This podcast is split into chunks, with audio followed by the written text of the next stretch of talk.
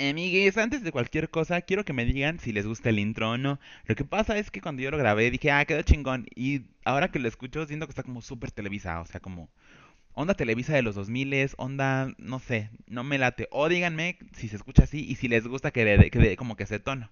Si no, vemos qué hacemos para los próximos capítulos. No hay pedo. Aquí, por dinero, por producción, no paramos. Pues bueno, ahora sí ya. Corre audio.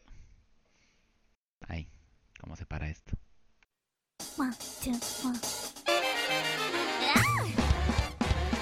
Este es Ay que chiste, el podcast. Yo soy su anfitrión Chris, la tía de todo México. Acércate una chela y tómate un descanso. Bienvenidos, ya estamos al aire.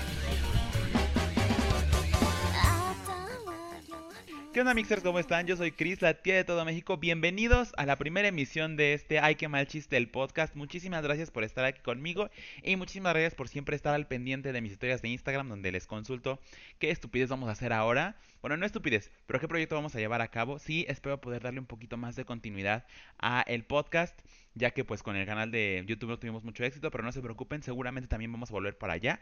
Nada más hay que darle tiempo al tiempo y que las cosas se vayan acomodando. Y como estamos comenzando con este pequeño proyectito de Ay, qué mal chiste el podcast, quiero aclararles desde ahorita que este es un podcast de opinión personal. O sea, yo solamente voy a hablar de las cosas que yo conozco, que yo creo, em, alguna información o conocimiento que pueda yo tener y que si a ustedes les sirve para su vida diaria y su día a día, güey, adelante, tómenlo y si no les sirve, deséchenlo. Y si en algún momento yo intento darles información un poquito más veraz o puntual, Créanme que les voy a otorgar bibliografías, cibergrafías, referencias y me voy a sustentar en alguna teoría. Sin embargo, la mayor parte del tiempo va a ser únicamente mi opinión personal. No significa que sea la verdad absoluta, ni mucho menos. Únicamente es eso, mi opinión. Y el día de hoy para comenzar este podcast, pues bueno, varios, evidentemente las personas que van a empezar a escuchar este podcast son todas las personas que me siguen en mis redes sociales, que pues son amigos de familia y algún que otro ahí curiosón que me está escuchando. Sin embargo, los que van a escuchar son familia y amigos que evidentemente ya saben que me encuentro en silla de ruedas por una situación de un accidente relacionado al abuso del alcohol y a una mala salud mental. No se preocupen, yo ya estoy completamente bien. Eh, únicamente hay que esperar para que yo pueda volver a caminar. Esta situación es completamente temporal, sin embargo, evidentemente me cambió un poquito la jugada, em, un poquito mi manera de, vivir, de, de, moverme, valga la redundancia. Eh, y pues bueno, hoy quiero comentarles y contarles todo lo que fue esa situación. Para empezar, no les voy a explicar términos médicos ni nada por el estilo, únicamente les quiero contar cómo fue la situación, cómo se estuvo eh, pues desarrollando. Primero que nada, me rompí las, las patas, específicamente los calcáneos, y eh, un problema con mi cadera, mi sacro y el fémur derecho. Sin embargo, todo está bien ya con la operación que me hicieron, yo voy a poder caminar, pero al momento fue un poquito, eh, bueno, no un poquito, así dolía un chingo. Y, para, arreglarme el cuerpo, básicamente fueron dos operaciones diferentes, bueno, dos intervenciones, porque la primera fueron varios procedimientos y la segunda solamente fue en una patita. Em, yo tenía un chingo de miedo porque me contaron, bueno, me dijeron mis doctores que no me iban a dormir. Yo quería que me durmieran completo porque dije, güey, yo no quiero sufrir, yo no quiero ver nada. Yo, eh, aparte de que pues eh, mentalmente era una situación em, pues difícil para mí el confrontar el hecho de que estaba pues acostado todo el tiempo y sin poder moverme y que no iba a poder moverme mucho tiempo, pues también me daba mucho miedo. Sin embargo, como todas las fracturas y todo lo que me había pasado había sido de la cintura para abajo y por mi cuestión y por mi situación de salud no había necesidad básicamente de dormirme, me dijeron que me iban a bloquear como las embarazadas una raquia y a la chingada. La primera operación que me hicieron fue la operación que me arregló la cadera, el sacro y el fémur, porque todo eso estaba mal, estaba roto, yo no podía moverlo.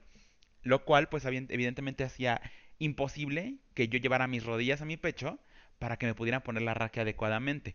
La pierna izquierda sí la podía mover, mi cadera y todo, por eso no había problema, pero la derecha me dolía hasta el huevo, hasta el culo, cuando me movían para bañarme, para cualquier cosa, y pues sí era un poquito complicado, yo tenía miedo dije, güey, si me muevo, o sea, si me mueven para ponerme la raquia, me va a doler un chingo, primera. Segunda, por el dolor me voy a querer mover yo. Y aparte, si me muevo y me están pinchando, puta, me voy a quedar pinche cuadraplégica, cabrón. Y tenía un chingo de miedo. Yo les estuve pidiendo a los doctores, güey, duérmenme, por favor, duérmenme. Me mandaron a la verga. Pero bueno, cuando ya me bajaron a, a, a prepararme para el quirófano, primero, obviamente yo estuve en el Seguro Social, amigos, que ningún pedo, ahorita vamos para eso, pero pues bueno, en el Seguro Social, no sé si como sean hospitales privados, yo nunca he estado en un hospital, menos en uno privado. Este, te ponen en una salita de preanestesia, si le llaman, ponen a todos los que, a toda la tanda de tulliditos que van a, que vamos a estar este, ese día en los quirófanos, y después a cada uno le ponen, bueno, lo va a visitar su anestesiólogo. Ahí me tocó una doctora que me recordó, recordó mucho a una de mis tías, a mi tía Sandra. Eh, y pues nada, ya se me acercó y le dije, doctora, es que yo tengo, o sea, evidentemente yo sabía que la doctora sabía sobre mi caso, ya sabía mi expediente y todo, pero yo todavía le recordé, porque tenía un chingo de miedo, le dije, doctora, tengo mal la cadera, tengo mal el fémur derecho y el sacro, no puedo, o sea, no no me pueden llevar las rodillas al pecho bajo ninguna circunstancia, no me pueden dormir, por favor. Y me dijo, no, no te preocupes, te vamos a dar un relajante, todo va a estar bien, y así de su pinche madre, maldita sea seguro social. Y pues bueno, ya cuando me metieron al pinche quirófano, me pusieron, primero me pusieron como una inyección en el suero, que me hizo sentir como, ah, como si estuviera pedo. Le pregunté a la doctora que si era normal y me dijo que sí, que no había ningún problema, em, que era normal que me sintiera como si estuviera borracho. Después me dijo, te voy a poner la mascarita un tantito, me puso el... Pues sí, la mascarilla, yo me imagino que esa es con la que te duermen, nunca he pasado otra cirugía. Eh, y empecé como que a dormirme un poquito. Y ya cuando me di cuenta, yo estaba eh, dado vuelta con las rodillas en el pecho, así hecho bolita, y un, un doctor abrazándome para que me pudieran, o no sé si era un enfermero, para que pudieran ponerme la, la, la raquia. Yo no sentía nada, fue fabuloso. La, la, verdad, muchas gracias a mi doctora, no recuerdo su nombre, pero no sentí nada, súper bien. Estuve despierto toda la, la operación y tal oía el taladro, sentía el taladro, ay, perdón con mi celular, oía el taladro, sentía el taladro, sentía los clavos, todo, este, y pues ya, como fueron varios procedimientos, les digo, me dejaron el catéter en la espalda para poder aventarme más, más anestesia, que para esto la doctora tardó un chingo en ponerme el catéter, yo estaba, evidentemente no podía hablar ni, ni moverme y tal, estaba así nada más dado vuelta, y nada más oía como la doctora decía, ay, es que no entra. Y sentía como me pinchaba y lo sacaba. Y decía, no, así no queda. Y me pinchaba y lo sacaba. Yo así de, ¿qué pedo, pinche vieja? Y ya como a la tercera cuarta dijo, no, esta ya se hizo chata. Y tiró esa pinche aguja y agarró otra. Yo así de, güey, me va a dejar cuadraplégica, señora, no mames. Ya la cuarta ya lo puso bien y dijo, ya, ya quedó. Pero bueno, X. Eh, me dejó ese catéter y me aventó, a mitad de la cirugía, como tenían que hacer otro par de procedimientos, me aventó más anestesia. Y eso me, me relajó todavía más de lo que ya estaba. Porque al principio nada más hizo que yo no sintiera nada, pero que estuviera consciente durante toda la, la, operación. Para la segunda mitad, como me mandaron, me aventaron más anestesia, yo, además de que ya no sentía nada, sí como que me tumbó tantito y me durmió. Ya cuando agarré un poquito de conciencia, abrí los ojos y ya el doctor me dijo, no te preocupes, ya terminamos, todo salió perfectamente bien. Y me estaban quitando como todos los equipos de encima y tal, estaban limpiando. Y se quedó al lado de mí mi enfermero, el señor el enfermero Gerardo, no sé, evidentemente no sé si vaya a escuchar esto, no creo, pero sí, sí, muchísimas gracias. Este, y ya me iban a llevar a la, a la, a la sala de, pues de, de, recuperación donde esperan que se te pase un poquito la anestesia para subirte a tu cuarto. Y ya estando ahí, de repente veo que entran los camilleros para llevarme a mi salita y se ponen al lado de mí y mi enfermero les dice, no, permítanme un momento, es que hubo una complicación. Yo así de verga, o sea, Mucha gente me dice que soy una pinche histérica y que soy un pesimista y la chingada, pero, dude, a ver, les pregunto a ustedes. Si estás en un quirófano, te acaban de operar la cadera, el sacro y una pierna, no sientes nada de la cintura para abajo, y tu enfermero dice que hubo una complicación, lo primero que pinche piensas es, güey, ya me dejaron cuadraplégica estos pendejos, ya valió pito, no voy a volver a caminar en mi puta vida, no voy a poder mover nunca más, ya valió madre. Y yo, evidentemente, yo toda histérica, entre histérica y anestesiada y ida, venida, la chingada, le pregunté, ¿qué fue lo que pasó? Me dijo, no, no te preocupes, todo está bien, no pasa nada. Y yo me, me histeriqué más, dije, no, ¿cómo que no pasa nada? Pues, si, si no me van a llevar fuera del quirófano es porque algo pasó. ¿Qué pasó? No, no te preocupes. Y ya como que la anestesióloga también vio que me estaba como alterando y me dijo, no te preocupes, no pasa nada. Y ya la tercera vez ya les pregunté, pero es que dígame, ¿qué pasó? Y como que ya ya me estaba, ya estaba a punto de pararme y ponerme de pie y meterle un putazo porque no me decían qué chingados había pasado. Y ya nada más vi su cara de, valió pito, no, no va a dejar de preguntar. Y no recuerdo bien qué palabras usó, amigos, porque yo le digo que estaba entre sí, ¿no? En este mundo. Y me dijo, ay, es que te hiciste del baño. Y yo así, ¿qué? Me dijo, sí, te acabas de cagar encima. Y yo así de, no mames, no, ¿por qué, Dios? ¿Por qué? Y ya como que la doctora vio mi cara de, de pena de, me hubiera quedado aquí en la pinche plancha, me hubiera muerto. Y ya me dijo, no, no te preocupes, es completamente normal. Eh, obviamente tienes un bloqueo, te pusimos bastante anestesia de la cintura para abajo, es normal que se afloje el esfínter, la chingada. Pero sí, amiguitos, Aunque, bueno, no sé que no parece increíble porque ese tipo de cosas me pasan mucho a mí. Y no podía librarme de que me pasara en el hospital. Me cagué en el puto quirófano. Y evidentemente, como no podía moverme, ahí tuvieron que batallar para poder limpiarme el fundillo y después llevarme a mi habitación.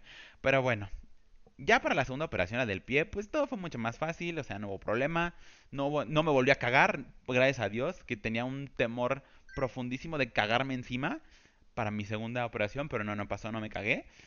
Este, y pues bueno, ya después de eso, aunque me pusieran las placas, yo ya me pude incorporar más o menos. No camino, evidentemente estoy en la silla de ruedas, pero ya podía sentarme y mover mi piernita. No estaba muy hinchada, el dolor, la chingada.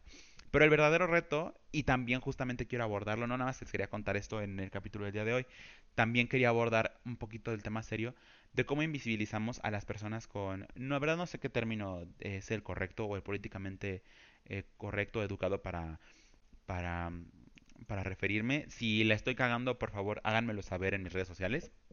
Este, cómo invisibilizamos a las personas con una discapacidad o que necesitan ser asistidos para su motricidad o que tienen ese, eh, algún tipo de, problema o que usan algún tipo de, de, indumentaria para moverse, llámese silla de ruedas, llámese andadera, llámese bastón, llámese eh, muletas. Porque realmente estamos en un país, o no sé en otros países, yo nunca he viajado fuera del país porque hashtag pobre, pero realmente no está pensada, o sea, primero que nada, el diseño urbano y las calles, eh, la accesibilidad a los servicios, edificios. Primera, no está pensada para las personas que, que las necesitan y no está pensado desde las personas que la necesitamos. Yo por lo digo necesitamos ahorita porque estoy eh, temporalmente en una situación que requiero utilizar, no sé, rampas de acceso o baños un poquito más amplios para que entre mi silla de ruedas. Y no les puedo contar, o sea, no quiero que esto sea una queja de 16 minutos, pero no les puedo contar la, la inmensa cantidad de veces que me ha pasado que no puedo eh, utilizar un, un, servicio o un, o un lo que sea por el hecho de estar en silla de ruedas. Y, y la verdad sí es, sí es bastante molesto. Por ejemplo, no sé, para algo rápido y no quedarnos aquí enfrascados en esta situación, en esta parte de la conversación. Fui a un edificio gubernamental, fui a hacer unos trámites y tenía que pasar al baño y me dijeron, sí, aquí en la planta baja están los baños para personas discapacitadas. Güey, la puerta, fuera de mamada, era de la mitad, no solamente de la mitad del tamaño de mi silla, de la mitad del tamaño que debería ser una puerta normal de acceso para, para un baño de una persona que no requiere una asistencia. Güey, ¿cómo chingados? Si es más si es tan pequeña, ¿cómo chingados pretendes que una persona que requiere utilizar su silla de ruedas, como yo por ejemplo, pueda entrar? Es, es simplemente imbécil. Y digo, las personas, unos funcionarios, creo que eran los, guardias de seguridad que estaban ahí cerquita de ese baño, porque había una entrada cerca, no me acuerdo qué chingados, pero había unos guardias de seguridad ahí. Me dijeron, no te preocupes, nosotros te podemos ayudarte y cargarte. Y así de, güey, o sea, si fuera una persona adulta mayor, eh, que ya no son muy pesados, bueno, algunos, ¿no? Que ya están viejitos, que están delgaditos, pues bueno, lo ayudas a, que se pare. O si es una persona no muy alta o no muy pesada. Pero, dude, mida unos 70. I ya sé que no soy muy alta, pero soy más alto que el promedio. Dos, soy una pinche vaca. Ya sé que bajé de peso después de toda esta situación, gracias a Dios, 10 kilos, estoy fabulosa. Pero soy una vaca, no me vas a cargar para esto. Y tercero, no tendrías que estar haciendo esto si el diseño de este edificio fuera el correcto para que las personas como yo podamos usar el baño. Digo, ya sé que no era. No, le dije nada al guardia, no, me, no se le iba a hacer de pedo, no me iba a poner en modo Karen con el guardia de seguridad pero sí es bastante idiota. Otra vez también me pasó en el centro comercial de Santa Fe, donde la rampa tenías que, que subir a la banqueta para poder accesar a la rampa, porque la rampa, o sea, no, no, no sé cómo explicárselos, pero han visto este tipo de, de memes donde donde se burlan de cómo están hechas ciertas construcciones así que, que, son ilógicas y son estúpidas. Así están las rampas de acceso del estacionamiento al centro comercial de Santa Fe. O sea, tienes que pasar, o sea, brincar a la banqueta con tu sillito, con lo que traigas, para poder accesar a la rampa. O sea, qué estupidez, o sea, Dios santísimo.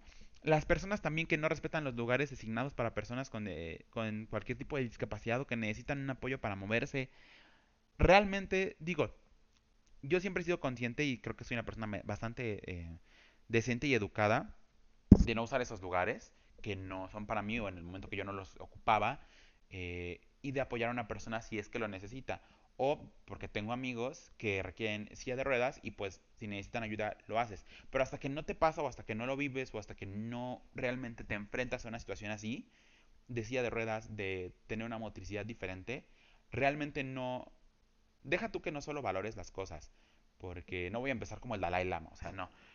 Pero realmente no te das cuenta de lo difícil que es para una persona transportarse en un país o en una ciudad que cero está diseñada y que no es amigable para ellos.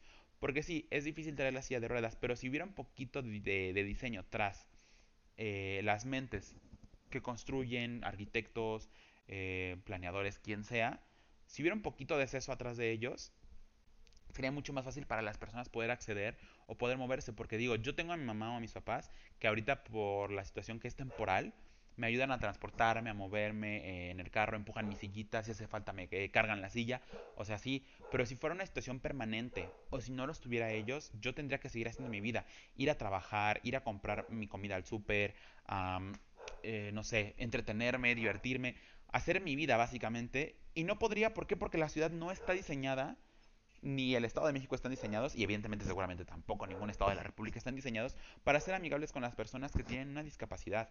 Y justamente, eh, y para terminar un poquito este, este capítulo, sí les quería, los quería mm, instar, los quería, I want to encourage you, para que si ven una persona que está teniendo algún problema o que requiera asistencia, lo ayuden. Y no por ser moralista, ni por ser corazón de pollo, o por, ay, es que no puede, o por hacer menos a las personas que necesitamos eh, silla de ruedas o algo por el estilo. No, al contrario.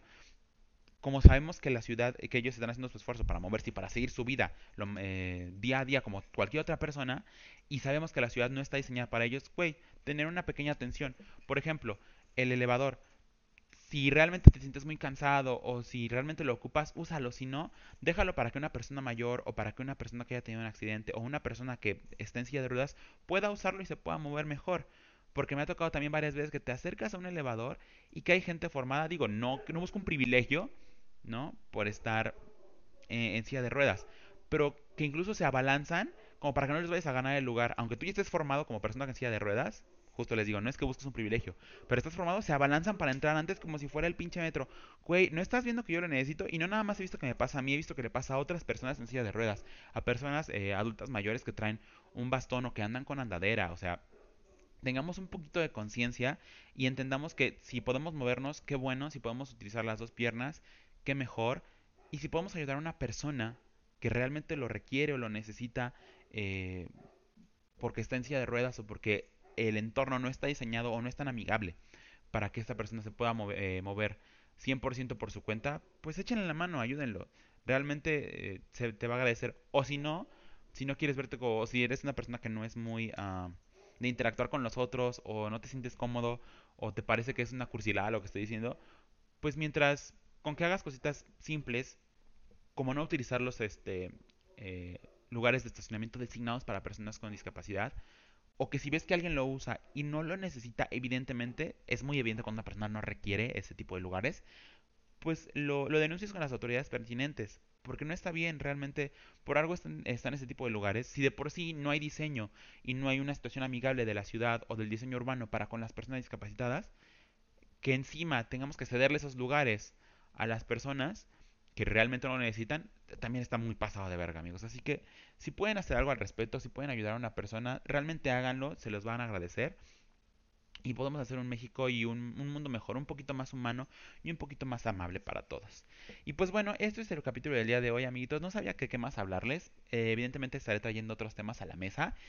Si ustedes tienen alguna idea de lo que pudiera hablar o de algo que quieren que les cuente, voy a intentar campechanear entre alguna vivencia mía y el tema que ustedes quieren que toque y pues bueno, si quieren también puedo invitar a alguna persona. Evidentemente si quieren que hable de feminismo voy a tener que invitar a una mujer, sin problema. Nada más díganme con tiempo porque como yo no me puedo transportar, la invitada o el invitado tendría que acercarse a, a mi posición geográfica para poder grabar. Pero sí, mándenme, ya saben que estoy en todas mis redes sociales como arroba hay que chiste, tanto en Facebook, Twitter, Instagram y TikTok. Y espero que les haya gustado mucho, espero poder entregarles este contenido a veces burdo, a veces ególatra, a veces inteligente va a ser. Pero bueno, aquí vamos a estar. Los quiero mucho, les mando un abrazote y espero que estén muy bien. Adiós, amiguitos.